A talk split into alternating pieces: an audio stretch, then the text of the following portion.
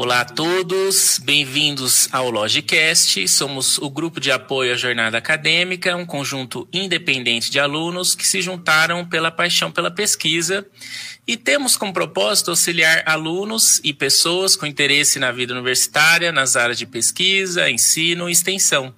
E esse podcast, o barra videocast, é para todos interessados em assuntos pesquisa científica, ensino superior, qualquer tema correlato a isso. E para quem está confuso nos primeiros anos da faculdade.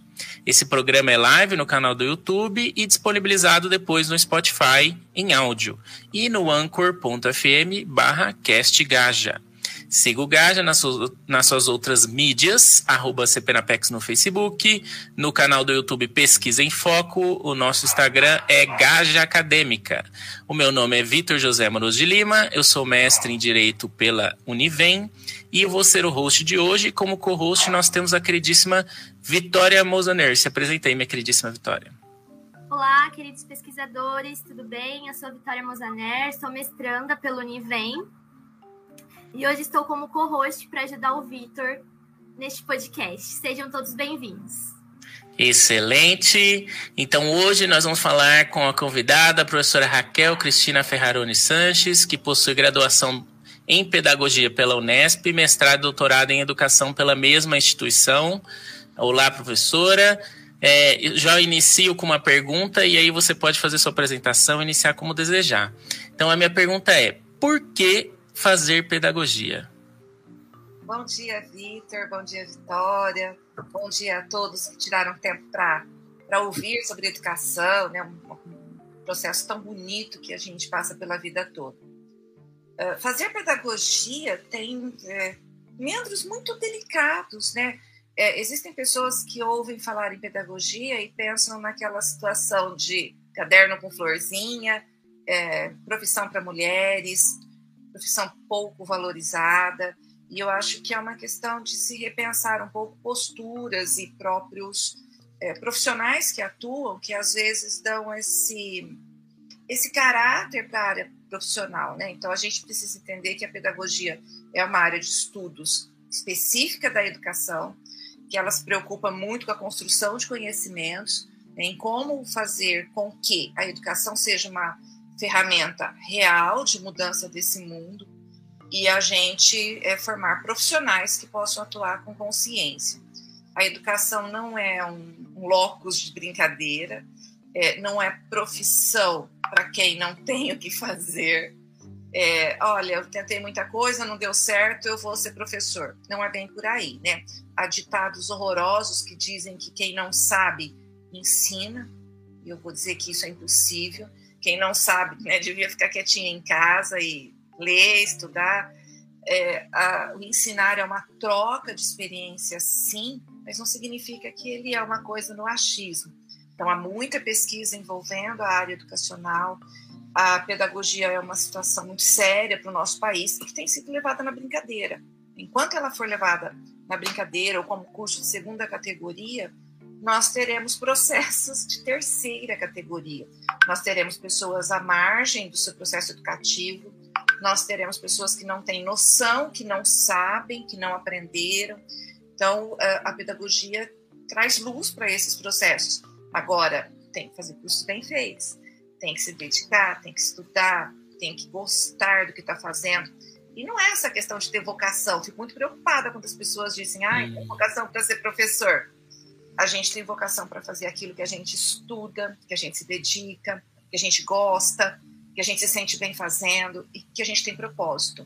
Trabalhar com propósito é super importante. Então não vamos fazer besteira por aí. Ah, e só porque eu gosto de fazer de conta que eu sou professorinha, eu vou trabalhar. É, pedagogia não tem nada a ver com isso, primeira coisa, né? Então, quando a gente entende isso, pedagogia é um ramo de ciência e que ele estuda a educação e que a educação é a base de todas as outras ciências, é, a gente já entende que a gente está num patamar diferenciado e que precisa olhar a pedagogia com mais carinho e com mais profissionalismo. Quando eu digo profissionalismo, a gente vai entrar no campo de que seria uma profissão melhor remunerada e assim ela passaria a ter respeito de governantes, de outros profissionais. enquanto os próprios professores né, não tomam consciência da sua importância, a gente vai vivendo achando que pedagogia é caderno com florzinhas. E, professora, levando para sua história, por que você escolheu fazer pedagogia? Pois é, é eu estava nessa vibe aí de não saber o que é que estava acontecendo, né? Eu venho de uma família humilde, minha família não tinha condições de bancar uma faculdade, né? na época era muito complicado, quando eu prestei é, pedagogia, eu passei em diferentes cursos, né? Passei em biomedicina, passei em farmácia, passei em tradução, passei em direito, mas eu precisava de uma de uma faculdade que me desse condições, inclusive, de me sustentar. Eu venho de uma cidade pequena, de Fernandópolis. Hoje ela tem faculdades, né? A proliferação de instituições é muito grande, mas na época não tinha. Então, eu não tinha condições, eu precisava vir para fora e eu tinha que trabalhar, me sustentar e eu também passei em pedagogia, fiquei muito bem classificada na Unesp. E a gente tem, tinha assim esses ideais. Nossa, uma universidade pública, é, a pedagogia parecia uma área muito interessante e, e, era o que eu tinha condição de fazer. Então, né, vamos, vamos dedicar. E, e eu fui descobrindo ao longo do curso as suas possibilidades, uh, as, suas, as suas grandes áreas de conhecimento, que a pedagogia tem muitas áreas e agora na modernidade mais áreas ainda. Então, à, medida que eu fui descobrindo o curso, eu fui me apaixonando. Até porque eu não tinha muita alternativa também, né? Ou eu me apaixonava ou eu ia procurar outra coisa. Então, à medida que eu fui ficando e eu fui me encantando e eu fui lendo alguns educadores que me, que me fizeram entender muito da vida, é, por exemplo, eu fiz o meu mestrado trabalhando Celestin Frenet, que é um educador francês e que trabalha metodologias ativas no início do século XX. Então a gente precisa a, aprender que a educação ela vem é, mudando de roupa, mas ela vem trabalhando questões muito antigas que ela ainda não conseguiu se resolver. Então eu me dediquei à pedagogia, era aquilo que eu tinha para fazer e eu entendi num determinado momento que ou eu fazia bem feito ou eu ia trabalhar de caixa de supermercado, né, trabalhar de sábado e domingo. E eu não queria isso. Mal sabia eu que professor trabalha sábado, domingo, feriado, de noite, madrugada que o porta-malas do carro anda cheio de livros, que a gente nunca mais para de trabalhar. Mas eu queria ter uma profissão que eu me sentisse fazendo algo para alguém. Então eu entendo que à medida em que eu, eu participo de um processo de educação sério, eu favoreço que alguém saia do lugar que está hoje, olhe para fora de suas paredes e se enxergue um sujeito que pode atuar no mundo por meio da pesquisa, por meio da sua ação, por meio da sua profissão. Por exemplo, é vocês da área do direito, não o Pedro que está aqui com a gente, mas é, o que é que o direito vai fazer pela sociedade, pelas outras pessoas? Então, isso é processo educativo. Eu entender o meu papel no mundo. Então, eu entendi que a pedagogia tinha ali uma grande oportunidade de crescimento profissional e pessoal. Na pós, o que, que te manteve na pós nessa mesma linha? O que, porque, né, em geral, você, a pedagogia no começo poderia até ser a sua única alternativa, mas a pós você poderia ter desviado um pouco. Por que, que você continuou? Então, ah, tanto o mestrado quanto o doutorado ficou na área da educação, né? Que aí eu já estava apaixonada, né, Vitor? Aí eu já tinha descoberto exatamente isso. O que é que eu posso fazer com a pedagogia? Como é que eu posso interferir na vida das pessoas? Não que a gente faça pedagogia, porque a gente quer interferir na vida de ninguém, mas é, melhorar a sociedade que a gente vive, né? a sociedade que os meus filhos vão, vão conviver, a sociedade que as outras pessoas vão receber daqui para frente. Como é que eu posso melhorar esse mundo? E aí a educação já tinha me contaminado. Porque ser professor também é um pouco disso. Quando a gente entende o real propósito, o valor do trabalho, as suas possibilidades, a gente acaba se apaixonando e a gente não deixa mais de fazer isso a gente começa a levantar as bandeiras assim, puxa, é, tá ruim essa situação, vamos melhorar. É, tem criança de rua, tem criança com fome, tem idosos que não sabem ler, tem situações que precisam de orientações pedagógicas, né? o pedagógico, pedagógico no sentido de corrigir os rumos, de ajudar as pessoas a se repensarem. Então, nesse sentido, eu já estava apaixonada. Aí foi o que eu disse, né? Eu fui fazer mestrado é, aprofundando o estudo do Celestin Frenet, que era a metodologia ativa lá do início do século, e eu apliquei para educação de adultos. Aí depois eu fui fazer avaliação institucional, que é uma coisa que me interessa muito, né, enquanto avaliação, que é um processo muito sério de trabalho. E aí pós-doc que eu acabei saindo um pouquinho da área e fui para a área do direito, porque também me envolvi muito com o direito e entendo que é uma outra área de grandes possibilidades para que se atue com responsabilidade e promova benefícios para a sociedade. Vitória, você. É uma... legal a senhora falar do amor pela pedagogia e, e, e, ver um universo de possibilidades, porque a gente percebe que foi através do estudo, através da sua, da sua pesquisa, que a senhora começou. Talvez o foco no início da faculdade não era tanto que a senhora queria a pedagogia, mas através do estudo, através da pesquisa, a senhora foi aprendendo a amar essa profissão. Eu acho que isso é legal deixar bem claro para os nossos ouvintes que hoje talvez eles podem não estar na área que querem, que desejam, mas através da pesquisa, através da dedicação, eles podem começar a amar né, a futura profissão, o curso que estão exercendo no momento, fazendo. Exatamente, Vitória. As pessoas romantizam muito essas coisas de faz o que você gosta e não vai precisar trabalhar nenhum dia da sua vida, né? Essas, essas é, como eu diria, essa filosofia facebookiana ou do Instagram é um pouco perigosa. A gente vai fazendo as coisas bem feitas e a gente se apaixona por aquilo que a gente faz bem feito. Então, quando a gente faz a, a pós-graduação, e agora cada dia mais os jovens começam mais cedo a fazer a pós, né? eles terminam e já entram na pós, no meu caso seu, do Vitor, provavelmente do Pedro, já termina a graduação e já vai para para o mestrado ou para uma especialização. Nós fazíamos isso um pouco diferente. Nós terminávamos a graduação e começávamos a trabalhar. E aí, uh, os problemas do trabalho, né, aqueles desafios do trabalho, é que nos impulsionavam a ir atrás de pesquisas para resolvê-los. E aí, a pós-graduação vinha como um processo de auxílio no crescimento. Então, a gente tinha o propósito numa, numa direção diferente. Vocês hoje, a geração de vocês, bem mais jovem, trabalha com propósitos desde o começo. Então, ah, qual é o meu propósito de vida? Ah, nem quero ficar rico, eu quero né, fazer uma coisa bem legal. Nós temos muitos jovens hoje que têm um, uma pegada dessa, que o propósito vem antes. Então, aí você consegue, logo no início, entender por que caminho seguir.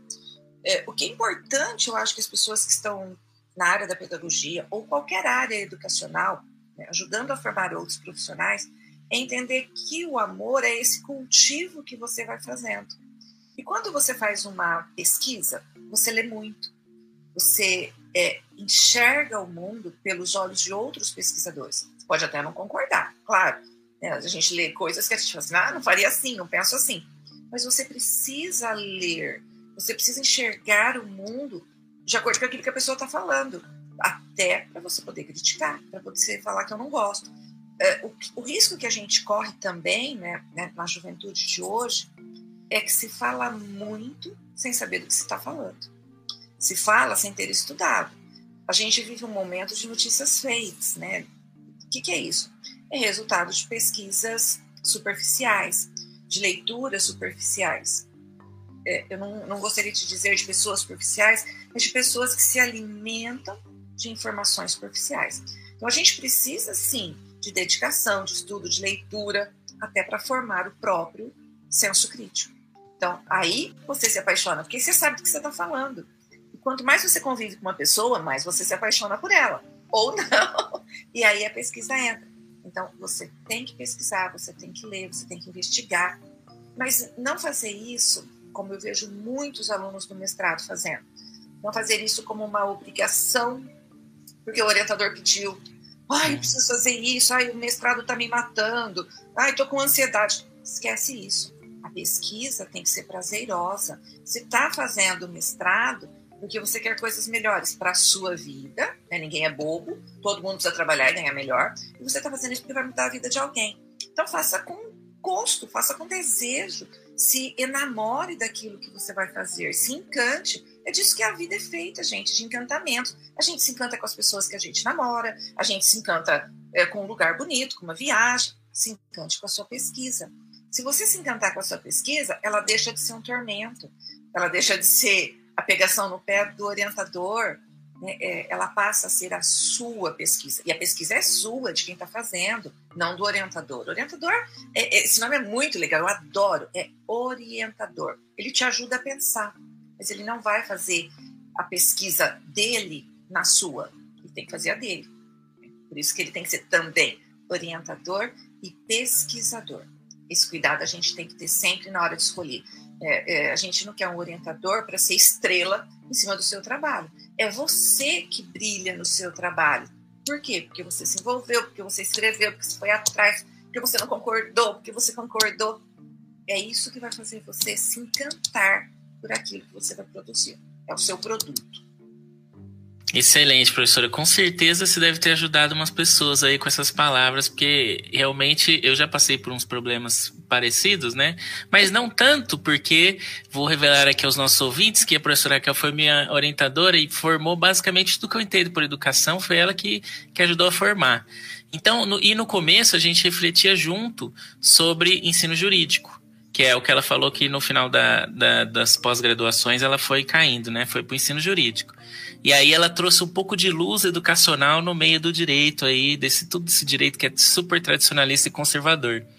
Então, professora, se você trouxesse então de volta essas reflexões jurídicas, quais os pontos que você diria que daqui para frente o pessoal do direito precisa ficar atento? Quais são os próximos desafios para para a educação jurídica? O que, que a gente vai ver de difícil? Aí, considerando que vi, temos uma raiz meio tradicionalista, meio conservadora no direito é uma, é um desafio grande esse que o Vitor colocou, né?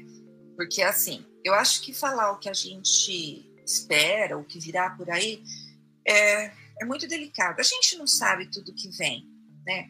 A gente não sabia que vinha uma pandemia de tamanha grandeza e que nos reviraria do avesso. O que foi fantástico, né, gente? Vamos ser honestos. Vamos falar assim: é, é, a gente estava num marasmo danado com aquele tipo de aula, a gente reproduzia. Eu me lembro das muitas reflexões que a gente fazia com os alunos que eram bobagens, e os alunos falavam, nossa, podia fazer assim? A gente sempre pode fazer diferente. Então, falar o que é que vem e quais serão as novas necessidades, é, é, eu acho que está além das minhas competências. Mas eu posso dizer que é, nós não podemos fechar os olhos às tecnologias. Também não podemos entender que uma aula mediada pelo computador é a única bolacha do pacote. Né? Ela não é a salvação da pátria, não adianta nada. O professor está aqui, todos os alunos com as câmeras fechadas e achar que está fazendo inovação porque está usando o Meet. Então, é, também não é por aí. É, não é passar a aula no slide, usar o data show também não é por aí. É, é, a educação precisa sim que as pessoas estejam comprometidas com aquilo que estão fazendo eu, eu acho que o maior ganho que a gente tem é entender o que é comprometimento. Quem é que se compromete com o que está fazendo? Então, eu, digamos que eu esteja na área do direito para formar uma pessoa que vai atuar na área jurídica. Pelo amor de Deus, não digam operadores do direito, tá? Vocês não são construtores de casa, edificadores, vocês são é, novos atores do direito. Vamos fazer justiça diferente e o que é fazer justiça, é, entendam bem o que é fazer justiça, para que é que eu vou fazer, por que é que eu vou fazer e para quem eu vou fazer. É, porque por trás disso tudo tem o um mundo onde você mora. Você não pode só ganhar direito, dinheiro e explorar o seu colega de trabalho, ou um outro ser humano, ou um outro cidadão.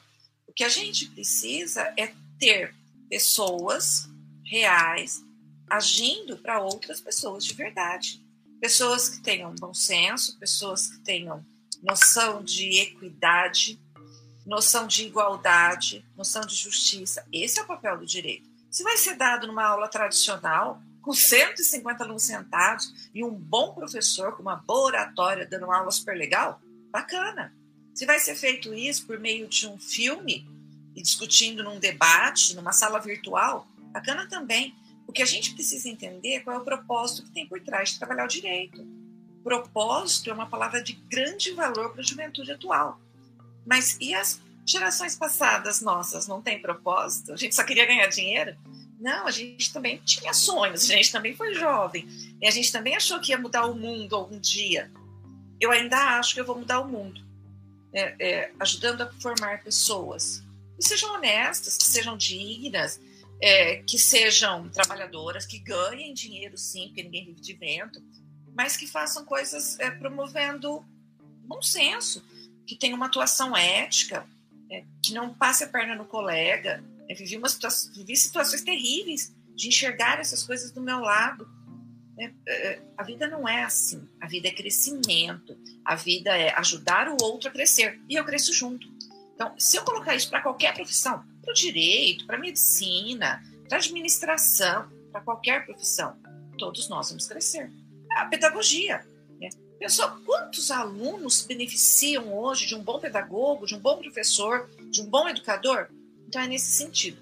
É, é trabalhar com aquilo que se acha sério, honesto, justo, ético e que vai promover um bem maior. O bem maior é olhar a sociedade, é olhar de fora, é eu sair do meu umbigo e entender que eu faço parte desse todo. Se eu não me beneficio agora, mas as gerações futuras podem se beneficiar da sua pesquisa. Né? Que pesquisa você está fazendo no, hoje, Vitória, no direito? Qual é a sua linha de pesquisa? Fique, Vitória. Professora, a minha linha de pesquisa é proteção de dados na declaração do imposto de renda. Olha que legal! Né? Então, a gente tem hoje um governo escarafunchando a nossa vida, ligando tudo, né, Vitória? Então, eu tenho uh, nota fiscal paulista, eu tenho cruzamento de dados danados por aí, e eu tenho a LGPD dizendo aí que a gente precisa tomar cuidado com esses dados. Agora, quem toma cuidado? Não é só de um lado, só do outro? Como é que o cidadão vai ser beneficiado com essa lei geral de proteção de dados? Exatamente. A minha pesquisa ela gira em torno de como o Estado consegue pegar as informações acessórias, como que ele obtém essas informações acessórias e como que é tratado esses dados das informações acessórias no imposto de renda. Isso. E como ele vai usar isso em benefício da nação governada e não em benefício próprio, que é o que a gente é, se preocupa que venha a acontecer com essas questões, esse cruzamento de dados todos que a gente sabe que existe. Então, imagino que você deve estar com um orientador mega né, bacana, porque eu conheço os orientadores do Univem e são fantásticos e que vão te ajudar a pensar nesse sentido. Então, é, no final das contas, num determinado momento, a Vitória vai se perguntar assim: legal, fiz uma dissertação, fiz uma pesquisa extensa, me debrucei, né? Todo lugar que eu ia, eu ia com um texto impresso para ler, eu lia no celular, porque a gente faz, faz essas coisas no, no mestrado e o que é que a minha dissertação vai contribuir para as pessoas depois? Ou ela vai ficar só na estante para eu mostrar para alguém? Se for para ficar na estante, Vitória, para parar, tá? Joga fora, para de se dedicar. A sua dissertação tem que ter propósito, ela tem que ajudar a vida de alguém a melhorar. Porque senão não serve para nada, gente. Nós vamos estudar né, a cor da, da auréola dos anjos nesse momento. Se nós nem sabemos que existem anjos, porque, assim, se eles forem certos, vamos discutir, porque alguma coisa deve ter de bom. Mas se disse, não, vamos fazer alguma coisa que tenha efetividade para as pessoas que tenham acesso à sua dissertação. E que a gente torça que sejam muitas pessoas que se beneficiem da sua pesquisa. Que as suas noites em claro, que os seus momentos de leitura não sejam em vão. Porque senão não vale a pena fazer a dissertação. É, professora, suas impressões é, é, que os alunos estão sendo formados nessa direção para pensar no social, para ter uma atuação social positiva? Estamos caminhando nesse, nessa direção? Como é que está? A gente corre um risco muito sério de responder essa pergunta, né, Vitor? Elas são perguntas ardilosas. É, se a gente pegar assim, no achismo e em algumas reportagens superficiais, nós vamos encontrar muitos professores que fazem um trabalho superficial e que aí a gente não caminharia nessa direção. Né? E aí você teria muitos estudiosos falando assim, ai, ela está falando para a gente pensar essas coisas, mas não estão acontecendo, nós não vamos chegar nisso, é utopismo. Né? Eu, eu vou dizer para você o contrário. Eu conheço muitos profissionais, muito sérios, e que querem muito ver a educação sair do papel, né? e, que querem, e que ainda acreditam que é por meio de uma boa educação que nós vamos ter pessoas melhores para esse mundo. É, será que a gente vai ficar sem água? Será que nós é, evoluímos tanto na escala humana para chegar a ponto de ficar sem água porque somos gananciosos, somos enquanto sociedade gananciosos e não vamos preservar os mananciais, as nascentes? Ou será que estamos formando profissionais, e aí é que eu entro, né, de todas as áreas, que num determinado momento param e pensam: não, nós vamos fazer isso aqui para não acabar com a água potável, nós vamos reflorestar. Existem saídas, existem pessoas muito sérias que já estão estudando para isso. Então, eu, eu acho que a gente não pode jogar a criança junto com a água do banho fora. Vamos entender que tem gente muito boa, que tem professores fantásticos e que a gente conhece muito. E olha que a gente conhece uma comunidade pequena. Nós conhecemos muitos profissionais que são maravilhosos. Antes de vir para falar com vocês, eu estava é, conversando com alguns docentes, né, por conta de, de, de uma parabenização, e eles são fantásticos. E os docentes com quem eu conversei, é porque eu entendo que estão fazendo diferença nesse mundo, na vida desses alunos. Trabalhei muito tempo como orientadora pedagógica, coordenadora pedagógica, e eu pude conhecer diferentes tipos de professores. Posso dizer para vocês que de um universo de, de um grupo de 100 professores, você tem dois ou três que não se importam com muito, não se importam muito com como as coisas caminham a maioria se importa muito e se importa muito com seus alunos. Muito, muito. O que eu mais me preocupa é o professor que diz assim: é, 10 é só para Deus. Esse é o professor que mais me tira do sério, né? Que a gente está formando pessoas para nos substituir, para melhorar o mundo. Se eu estou achando que ninguém é melhor que eu, não estou fazendo serviço bem feito. Então, esse é um professor que me preocupa muito. Mas com exceção disso, com exceção daqueles professores que usam a educação como um bico, que tem outras profissões muito bem remuneradas, e mesmo assim, eu conheço professores que têm profissões que ganham muito bem e ainda trabalham a educação com muito carinho, com muito amor, com muito envolvimento. Não é aquele amor de vocação, é o amor pela humanidade, é o amor de entender que faz um bom trabalho por que, que é uma humanidade melhor? Nesses que estão meio perdidos aí, desgarrados, como é que você ativaria o interesse deles em educação, ou mesmo os alunos? Como, como, que, como que você instigaria ele a pesquisar a educação? Quer dizer, ele tem que pensar onde ele está e por que ele está? Seria que esse é um primeiro passo para pensar a educação? Porque está sendo educado ali. Então, vai pesquisar o processo que você faz parte? Como que você instigaria alguém a chegar nisso? É, eu entendo que uma boa docência ela precisa de diferentes pilares. E um dos pilares é a pesquisa. Porque você fala bem sobre aquilo que você entende, você fala bem sobre aquilo que você pesquisa. Então, se você pesquisa bem, se você estuda, você já começa a olhar a educação diferente. É, fazer uma investigação da própria prática é muito bacana, porque te leva a fazer uma autoavaliação uma meta-avaliação. Então, você se autoavalia e você faz uma avaliação do processo. Agora, é, é muito difícil que as pessoas enxerguem em si próprias os erros. A gente sempre acha que está fazendo bem feito. E pegar uma avaliação externa por um professor e dizer para ele: olha, você foi mal avaliado aqui, também é uma coisa delicada de fazer. É preciso que se, há, que se atue num processo reflexivo de ler as situações, mediá-las com as práticas e avaliar depois as práticas no futuro. E aí o professor começa a encontrar é, sentido naquilo que faz. Quando ele encontra sentido, ele muda a sua atuação pedagógica. E aí ele começa a entender. Então, que o sentido de trabalhar com o Vitor, muito bem trabalhado, levar o Vitor a questionar, a ser uma pessoa instigadora, isso sim vai mudar a vida do Vitor, a dele enquanto professor e a da sociedade em que ambos estão inseridos. É igual é, dizer para as pessoas: não cuidem das nascentes, que a gente não vai beber água no futuro. Né? Então, a educação é um bumerangue. Você joga hoje e o fruto dessa educação, desse trabalho, ele retorna para você no futuro. Ele retorna como? Com bons pesquisadores que você formou, que serão bons médicos, bons professores, bons advogados, bons profissionais, dos quais você se utilizará na sua vida em sociedade.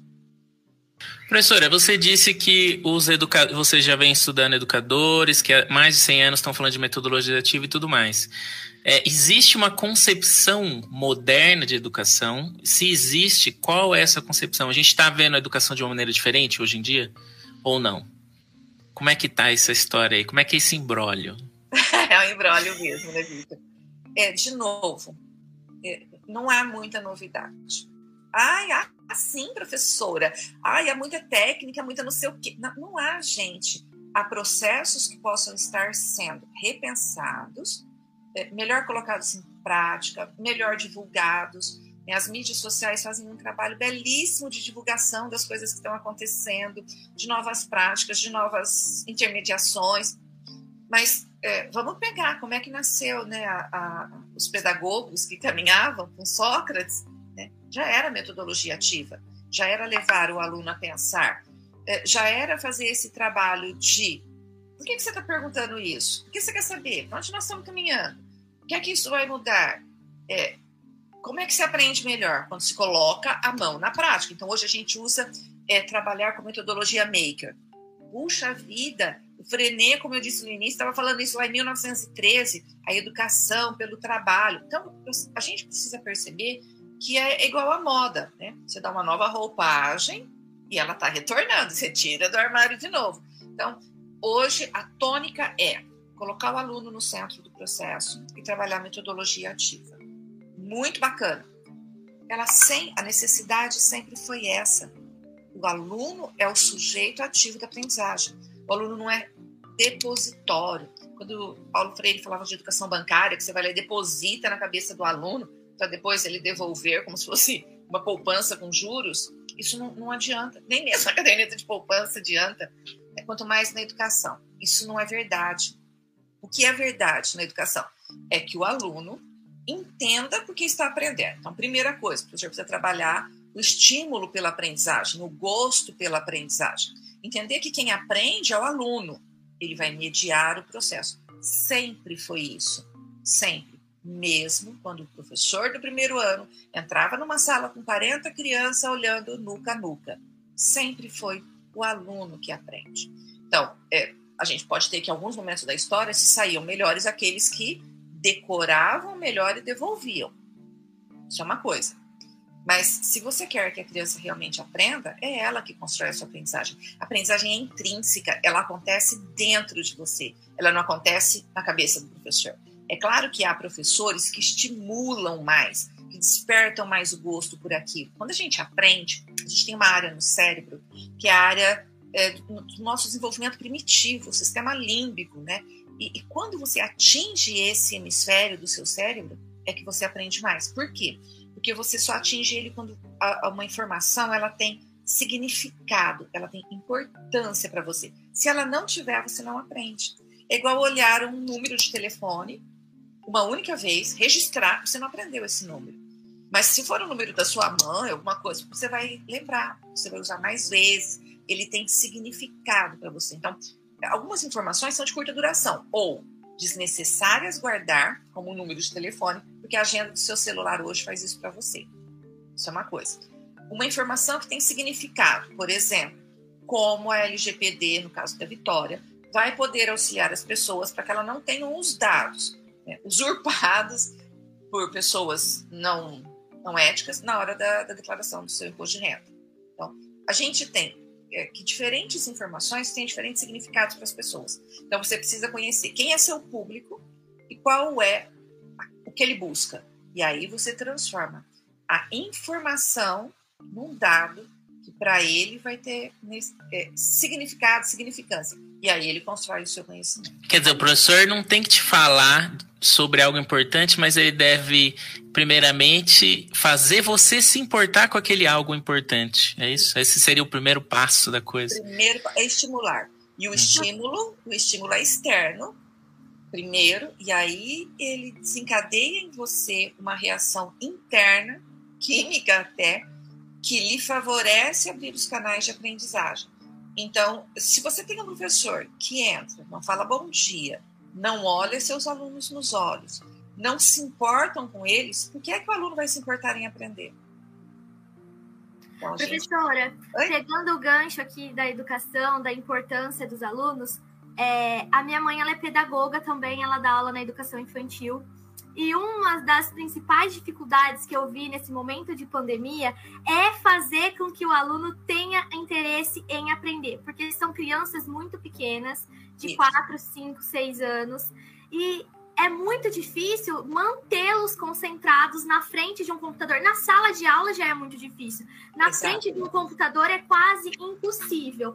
E aí eu marquei alguns pontos e a senhora fala que é, a criança ela tem que é, é ele que aprende, é ele que vai atrás para despertar, então ele que tem que mover o interesse. A senhora acha que com a educação EAD, né, educação infantil, ensino fundamental, médio, as crianças elas vão ter uma certa dificuldade ou um menor interesse em aprender, uma vez que elas estão fora desse ambiente de sala de aula? Sim, Vitória, eu, eu entendo que esse momento pandêmico para as nossas crianças foi extremamente prejudicial. Criança é, precisa do contato humano, criança precisa do olho no olho. Então, nós temos pesquisas na psicologia de crianças abandonadas que não tiveram contato humano e que, fica, que ficaram em, em berçários, em orfanatos, é, onde elas eram cuidadas, alimentação, segurança, saúde, mas elas não eram amadas, elas não tinham olho no olho, elas não tinham colo, elas não tinham carinho, e elas tiveram um desenvolvimento cognitivo muito, mas muito inferior. Então, se você pegar hoje, um momento em que nós não estávamos preparados para usar as tecnologias da forma como foram usadas, eu não estou criticando as tecnologias, eu estou dizendo que elas são fantásticas, mas que a gente ainda não sabe usar os seus potenciais todos. Se a gente pegar isso e, e transferir para a sala de aula, como infelizmente os nossos professores tiveram que fazer, fico pensando, quando você colocou da sua mãe, desespero dela de estar com as crianças na tela, cada criança olhando para um lugarzinho. É, porque é, é isso que acontece. Eles adoram tudo, menos o professor. Gente, professor não é palhaço. Sem contar, né, professora, que tem as, as questões externas. Tem pai que é analfabeto, uhum. tem mãe isso. que é analfabeta, que não tem um computador, que não consegue nem transmitir para o aluno: olha, isso é A, isso é B. Exatamente. Isso é não consegue. Exatamente. Não, isso, isso assim é uma barreira. Eu, eu tô, eu tô, nem cheguei nessa barreira, né, Vitória? Porque eu tô preocupada com aquele ser que tá, vamos pensar, olha, vamos pensar num cenário ideal. Todos tinham computador em casa, uma sala de 25 crianças.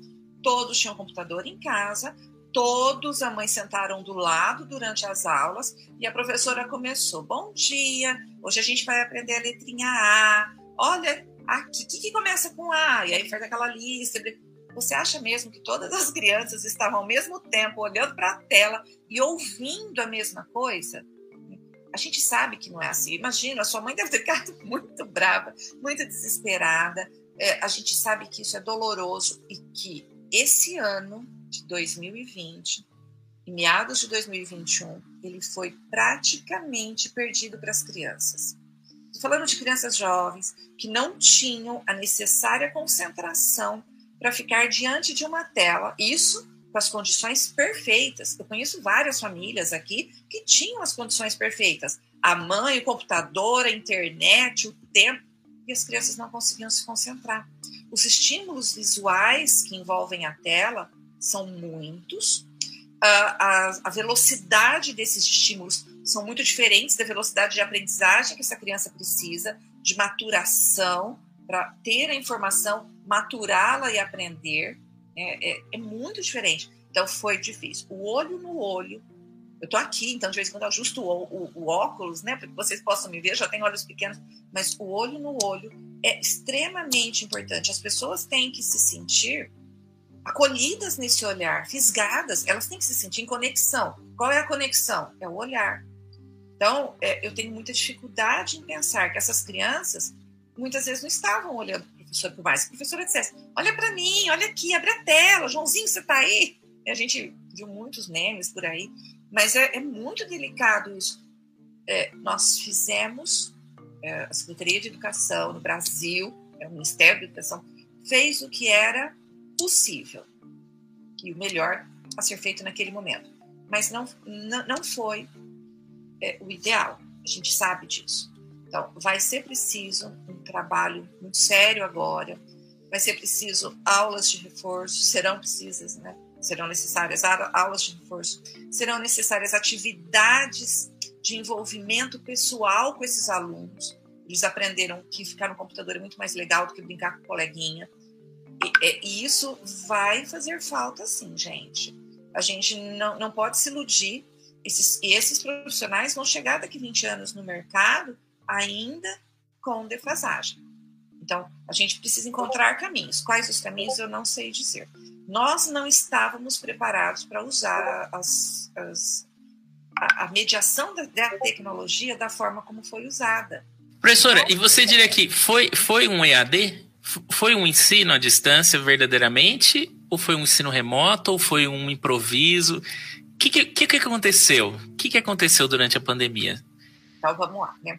Então vamos, vamos pensar na sigla. EAD. EAD é Educação à Distância. Promover a educação é muito sério, né? Porque é um envolvimento e a educação acontece nesse processo de mediação, o que ensina, o que aprende, é, envolvem os conhecimentos científicos e envolvem também os conhecimentos morais, sociais, de comunidade, que a gente teve mais dificuldade para trabalhar. Então, eu entendo ainda que nós tivemos um processo manco. Posso dizer que houve ensino? Sim, os professores se debruçaram muito, os professores se superaram. Eu tinha professor que não sabia ligar uma câmera, deu aula em EAD.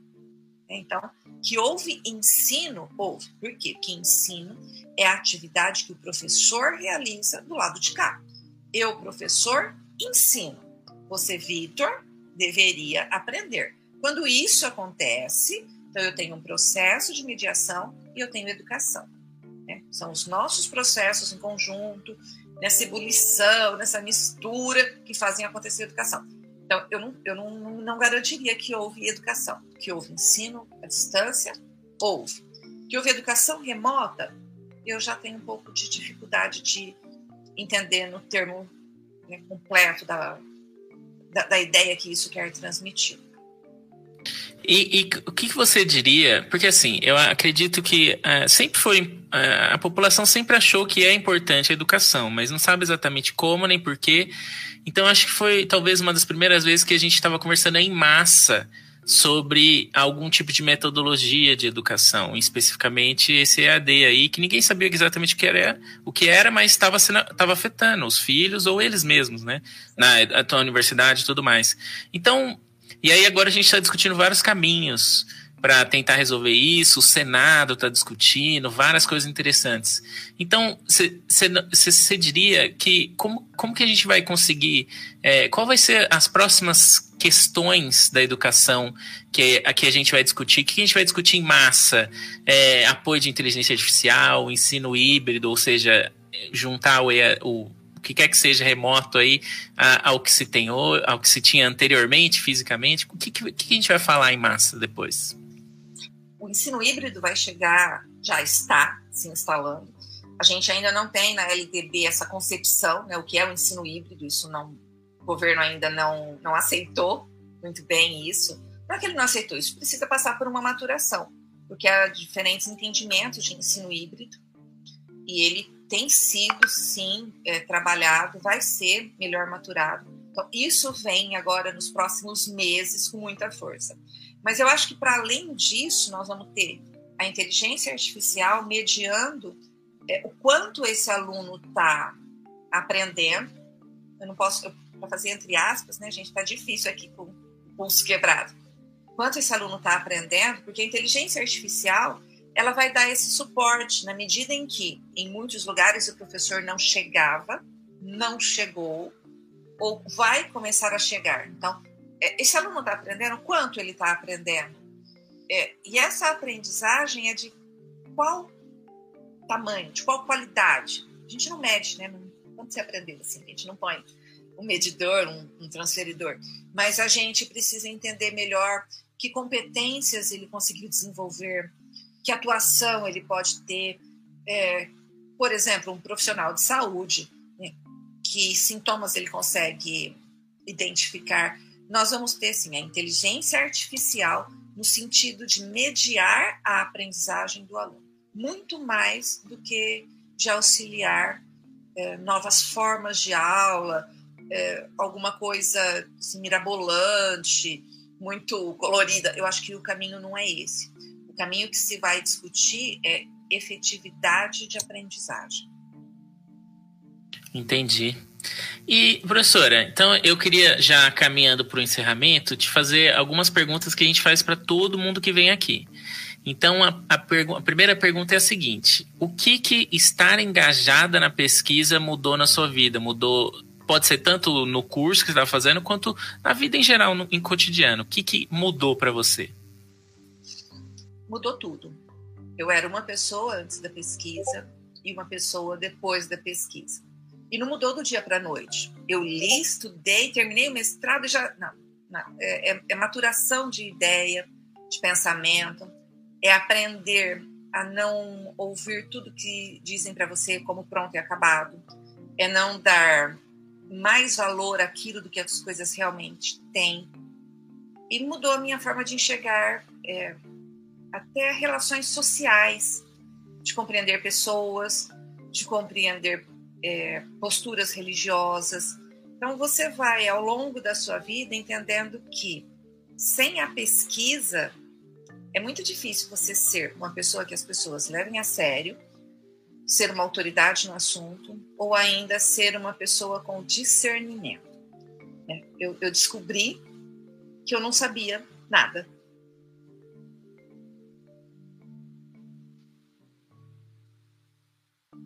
Isso é positivo, né? Há muito, muito. Uhum. A, a, gente não tem uma coisa muito legal que a gente encontra na academia, que é a arrogância intelectual.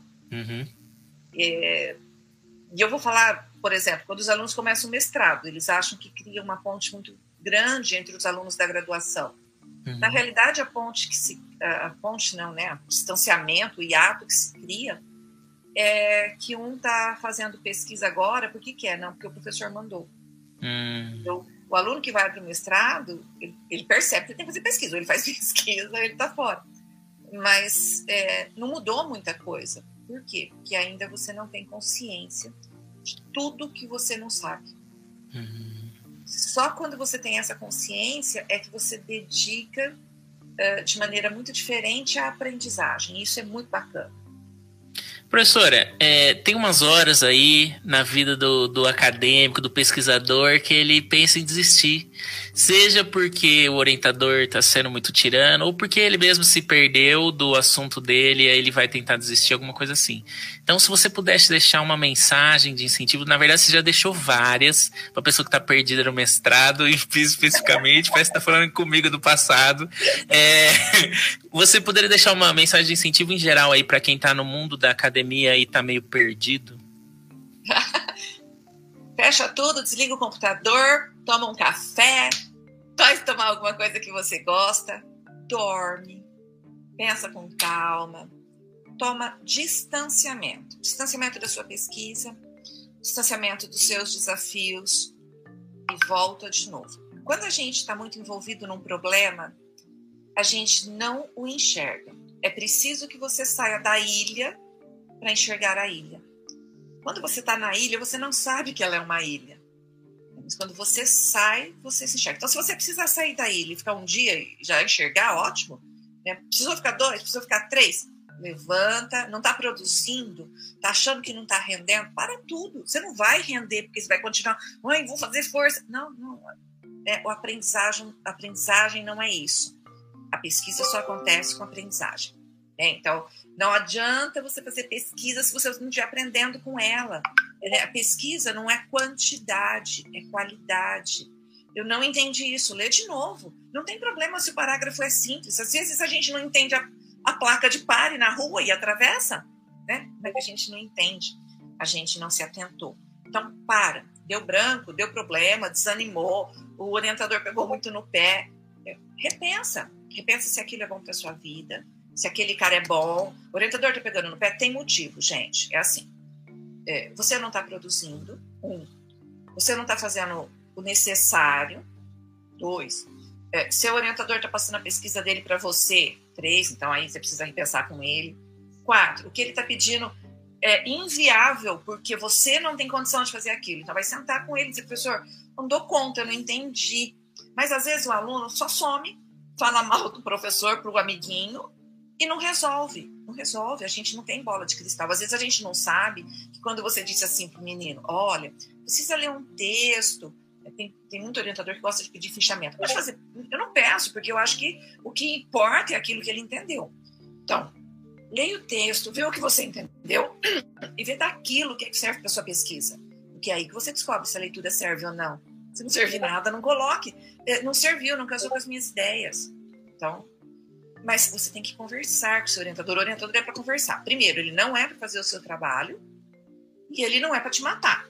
É, ninguém quer um orientador que mate, nem o orientador quer matar. É, é difícil o orientador que gosta de ser lembrado porque foi tirano. É, não, não, me cabe muito isso, tá? Então, tenho dificuldade. Se esse é o caso, troque de orientador. Converse com o coordenador do curso, vai até encontrar alguém que desperte o gosto pela pesquisa. Ah, não, é, eu entendo que a aprendizagem dói e que eu tenho que me matar para fazer. Tranquilo, se você der conta. Mas eu entendo que a aprendizagem não dói. O que dói é a disciplina que nós não temos para estudar. Que nós não temos disciplina. A gente quer sentar, ler uma vez e achar que está tudo bem. Eu sou assim. Eu tenho muito brava quando eu tenho que ler muitas vezes porque eu não entendi alguma coisa. Mas esse é o processo. Um processo de maturação meu. Alguma coisa eu tenho que ler. Outras eu passo, olho assim, na diagonal. Já, nossa, eu sabia tudo isso, sei nem para que, que eu li. Não é. É uma nova informação que o meu cérebro já acomodou sempre uma nova informação. Então, tá com dificuldade da pesquisa? Fecha tudo, fecha o computador, fecha o livro, levanta, sai, vai tomar café, vai tomar uma cerveja, vai ser feliz, vai caminhar descalço, eh, vai para a praia. Quem tem dinheiro, ai que inveja nesse momento. Mano, faça alguma coisa que te dê prazer, se encontre e volte para sua pesquisa. Ou desiste de vez. Mas você tem que entender se aquilo é importante para você. Não adianta você chorar é, e não saber se é importante ou não. Pra quê? Vai sofrer pra quê? Gente, a vida é curtinha, ó, desse tamanhozinho. Hum. Acabou. Né? A gente tá morto daqui uns dias. Vai fazer aquilo que gosta, vai pesquisar o que é bom para o mundo, vai fazer alguma coisa que tem sentido para você. Tem sentido, Vitória, você pesquisar uh, o que a LGPD está fazendo lá no, no imposto de renda? Tem. Senão você não estava se dedicando. Não é isso? Então, se tem sentido, vai pesquisar. Tá difícil hoje? Para, levanta, toma café e dorme. Descansa, uhum. vai trabalhar. Depois você volta. Não dê um ponto de faca. Ótimas, ótimas dicas, professora. Alguém vai se iluminar, alguém vai se iluminar com essa dica aí. Então, é, então é, eu encerro o programa então com agradecimento a todos os nossos ouvintes, espectadores, a equipe, o nosso queridíssimo Pedro que está no apoio técnico, a co-host Vitória, os outros membros do Gaja que estão no apoio também, além da nossa queridíssima convidada, a professora Raquel Cristina Ferraroni Sanches. Professora, eu deixei o seu lápis na descrição para todo mundo que quiser conversar com você. Se tem alguma outra maneira de conversar com você? Tem, tem. E-mail? Tenho. Pode usar o Raquel Ferraroni, uhum. arroba gmail.com. Pode pôr aí também no, no vídeo, né? Tá é, fico à vontade, adoro conversar de educação.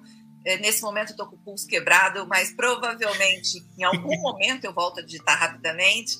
É, se quiser marcar um café, fico à disposição. Tem uma sala linda na Unimar que eu posso atender qualquer pessoa. Estou né? num bloco muito gostoso, do lado do pessoal da psicologia, que é fantástico. Então, estou é, fazendo um trabalho assim que eu estou muito envolvida e que fala de educação, que é exatamente levar as pessoas para o mercado de trabalho para ver se aquilo que elas estão aprendendo tem a ver com a sua vida. E o uhum. mercado de trabalho tem respostas incríveis para todos nós. Então, é, precisando conversar de alguma dessas coisas, se estiver ao meu alcance, pode me chamar. Entendeu? Excelente, muito obrigado, professora. Eu espero que todo mundo então tenha curtido o nosso papo. As nossas redes são arroba no Facebook, Pesquisa em Foco no YouTube e Gaja Acadêmica no Instagram. Fiquem atentos que postamos várias coisas de interesse universitários, de universitários e de pesquisadores. E é isso. Até mais. Um abraço.